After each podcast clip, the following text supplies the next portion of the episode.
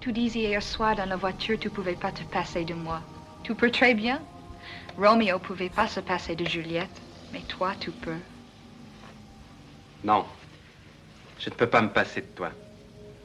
Oh là là, ça c'est bien les idées des garçons. Bonjour et bienvenue dans ce nouvel épisode de Confine Love. J'espère que tu as passé une bonne journée. Avant de te laisser avec l'épisode, n'oublie pas que si toi aussi tu veux partager ton histoire, tu peux me l'envoyer à confinelove at gmail.com en version audio MP3 ou à l'écrit. Toutes les informations sont en description du podcast et d'épisode. Je ne t'en dis pas plus et je te laisse avec l'histoire du jour. J'espère qu'elle te plaira. Alors, aujourd'hui, on se retrouve pour le 30e épisode de Confine Love. Bon, vous ne le savez peut-être pas, mais tous les épisodes sont enregistrés à l'avance avec plusieurs jours euh, donc euh, d'avance. Donc, normalement, le confinement devait s'arrêter officiellement le 30, donc aujourd'hui, à l'heure où sort l'épisode. À l'heure où j'enregistre l'épisode, je ne sais pas quelle mesure sera prise d'ici là. Mais finalement, peu importe ce qui va être dit d'ici les quelques jours euh, bah, qui ont précédé cet épisode, parce que au vu de l'engouement de Confine Love, d'ailleurs je l'avais annoncé sur les réseaux il y a quelques jours, quelques semaines même, je vais quand même continuer Confine Love. Donc euh, pendant décembre, je ne sais pas encore combien de temps je vais continuer Confine Love. Encore une fois, tout dépend vraiment des témoignages que je reçois si je continue à recevoir des vrais beaux témoignages qualitatifs, intéressants, etc., eh ben je continuerai Confine Love parce que c'est un podcast qui fonctionne très bien. Si par contre je ne reçois plus de témoignages, bah Confine Love s'arrêtera euh, de lui-même, tout simplement. Donc euh, c'était juste pour vous dire que Confine Love va continuer encore un petit peu. Combien de temps, je ne sais pas, ça va dépendre de vous. Mais voilà, on va continuer encore un petit peu ensemble. Je ne vous en dis pas plus parce que bah, finalement tout a déjà été dit. Et puis je vous laisse avec un très beau témoignage qui m'a été envoyé aujourd'hui. C'est une histoire audio qu'on m'a envoyée, donc je ne parle pas plus et du coup on va découvrir le témoignage ensemble tout de suite. C'est parti.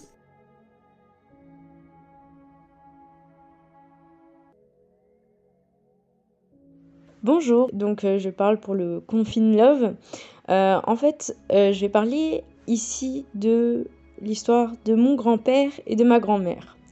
Il euh, faut savoir que c'était dans le cadre de la Seconde Guerre mondiale, euh, juste un petit peu avant où ils se sont rencontrés. Euh, peut-être que je pourrais aussi raconter l'histoire de mes parents, à voir. Donc déjà, c'était avant la Deuxième Guerre mondiale, il y avait déjà eu la Première Guerre mondiale, etc. Et euh, ils se sont rencontrés parce que mon grand-père euh, tenait euh, une boulangerie à Paris. en fait, comment dire, c'était avec son... Son père est italien et du coup il parlait couramment italien et aussi français vu que voilà il était à Paris. Et lui et son grand-père ont été tous les deux l'un après l'autre meilleurs boulangers pâtissiers de France. Euh, et du coup, il avait une, boulangerie très réputée à Paris. Euh, c'était, euh, elle était vraiment très très réputée. Et il voyait souvent du coup ma grand-mère. et souvent, il lui, chantait une chanson qui se disait chérie. non, je crois je sais plus, je crois qu'il le disait après, mais il faisait des chansons quand il la voyait pour bah voilà, euh, euh, montrer que il l'intéressait. Faut savoir que ma grand-mère était très très très très belle. Euh, mon grand-père n'était pas forcément l'homme le plus beau, mais il avait un charisme assez dingue, une assurance vraiment ouf. Et, euh, et, du coup, il était très charmeur, euh, il avait beaucoup de femmes à ses pieds, etc. Mais c'était absolument elle qui voulait. Donc à chaque fois, il chantait euh, des musiques. Je sais qu'après, il, faisait souvent des musiques Chérie, je t'aime, chérie, je t'adore, comme la salsa des pomodori. Donc en gros, comme la sauce tomate en italien en fait. Voilà. et et donc voilà, sauf que euh, du coup ils se sont rencontrés, etc. Ça s'est bien passé. Euh, il s'est avéré que du coup à ce moment-là, euh, faire l'amour avant le mariage, c'était mal vu. sauf qu'en fait, ma plus vieille des tantes était en cours de route alors qu'ils n'étaient pas mariés, donc ils se sont mariés vraiment en de manière très rapide, sachant qu'en plus euh, la Seconde Guerre mondiale allait éclater. Et donc, euh, mon grand-père est parti à la guerre sans euh, avoir vu sa fille naître. Et jusqu'aux 4 ans de sa fille, il n'a pas vu sa fille. donc, il est parti au front. Et en fait, il a été, donc, il a prisonnier de guerre. donc, donc voilà. Hum, il a été prisonnier de guerre une première fois et en fait le, souci c'est que vu qu'il savait que hum, euh, toutes les lettres étaient, euh, étaient voilà, censurées euh, par l'armée, par les Allemands, etc. ce qu'il a fait c'est qu'il a écrit en fait un journal où tous les jours il racontait un peu ce qui lui était arrivé, etc. Et, et aussi, en fait, il, a, enfin, il y avait eu un portrait de ma grand-mère euh, qui avait été fait, que moi j'ai euh, dans mes affaires, une photo euh, qui, est toujours chez, chez mes parents, où ma grand-mère est très très belle, elle est de profil. Et en fait, mon grand-père dessinait super bien. Et en fait, il a, il a gravé le, le, dessin du coup de ce portrait de ma grand-mère sur sa sur euh, le pot en aluminium que qu'on utilisait pour manger, en fait, il a gravé ça dessus euh, pour toujours l'avoir avec lui. Et, euh, et, donc voilà, donc il a été prisonnier de guerre une première fois. il s'est évadé. du coup, il, il, était déjà en Allemagne. Du coup, ils l'ont emmené encore plus à l'est, presque en Pologne. Euh, et il s'est de nouveau évadé.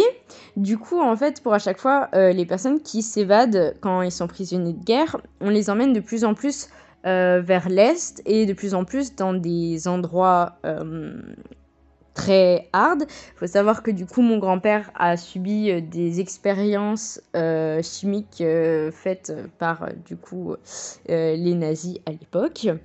donc, il a subi tout ça, etc voilà le travail forcé, tout ça. Et son troisième, du coup, euh, euh, quand les, Allemands l'ont chopé euh, pour sa deuxième évasion, ils l'ont emmené à Auschwitz. Donc, il est allé à Auschwitz, qui est voilà un camp de concentration très connu. Euh, en tant que prisonnier de guerre et en tant que bah voilà euh, quelqu'un qui s'évade très très facilement enfin pas facilement mais en tout cas qui, qui s'évade souvent. Et euh, donc voilà il faut pas il faut vraiment avoir de, de, grandes comment dire de grands moyens pour pour le garder etc mais il a fini par réussir à s'échapper une troisième fois et il a traversé du coup quasiment toute l'Europe à pied euh, en, mangeant euh, des euh, œufs crus dans les fermes, en ne marchant que la nuit. le jour, du coup, il essayait de se cacher le plus possible et de dormir un petit peu. Et il a traversé toute l'Europe. Il s'est fait héberger par des Hollandais euh, etc. pour arriver jusqu'à Paris où euh, du coup il a pu réussir à retrouver euh, ma grand-mère et sa fille qui en fait ma grand-mère était complètement dans la donc ma grand-mère était dans la résistance et ils ont tous les deux été justement dans la résistance à Paris où ils ont hébergé du coup des juifs, ils ont permis à des juifs de s'enfuir etc. Et, euh, et donc voilà, c'est une grande histoire. Euh, j'ai toujours, euh, du coup, ce, grand-père pour moi pour, comme un héros d'avoir réussi à faire ça. et en fait, ma grand-mère, du coup, a pu lire son journal quand il est rentré. Et mes oncles ont réécrit, vu que c'était écrit à la main, ils l'ont réécrit en format papier, en ont fait un petit livret.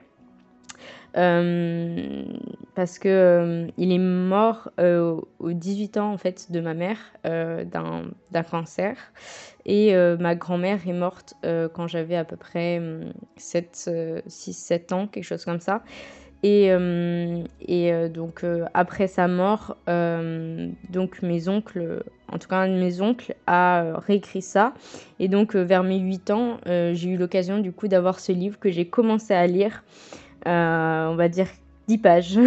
j'ai pas pu lire plus parce qu'en fait c'était tellement horrible ce qui était écrit que euh, c'était trop compliqué pour moi en tant qu'enfant de 8 ans de, de, lire en fait des, des choses comme ça, euh, de voir euh, voilà toutes les choses horribles qu'il a pu voir.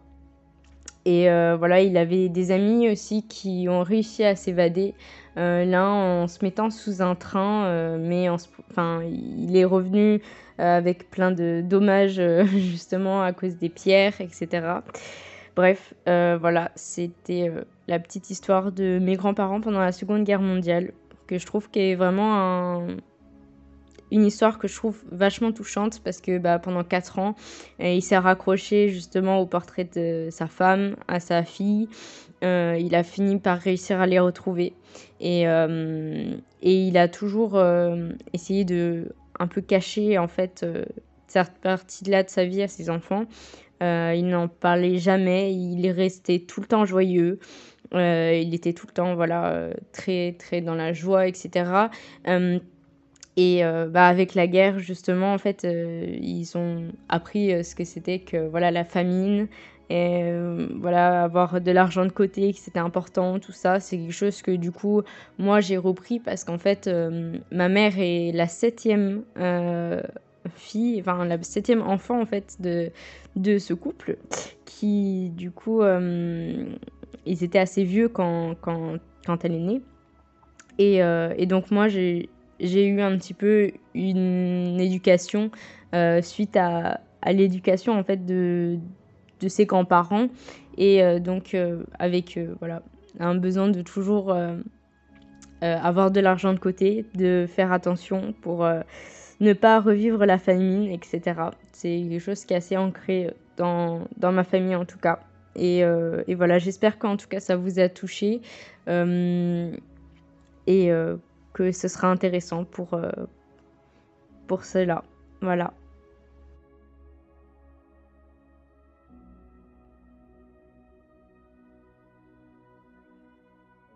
Alors, je suis totalement choquée de ce témoignage, déjà pour l'histoire en elle-même qui est absolument dingue.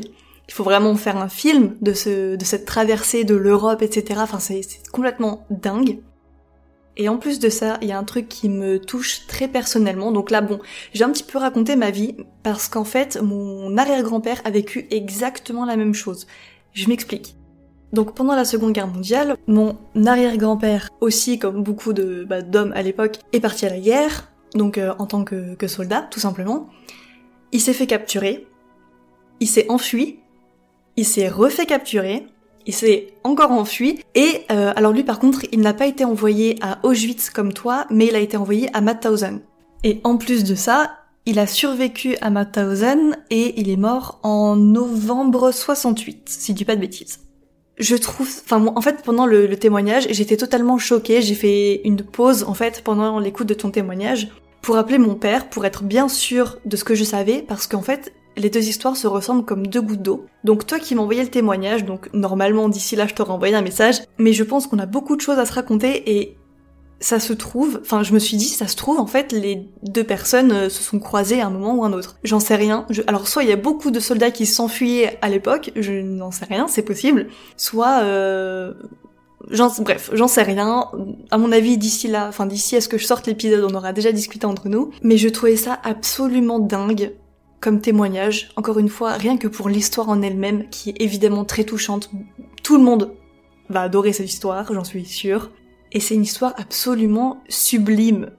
Plus que touchante, j'ai même pas les mots. C'est dingue de traverser l'Europe euh, à pied comme tu, l'expliquais. Enfin bon, j'ai même pas besoin de, parler plus.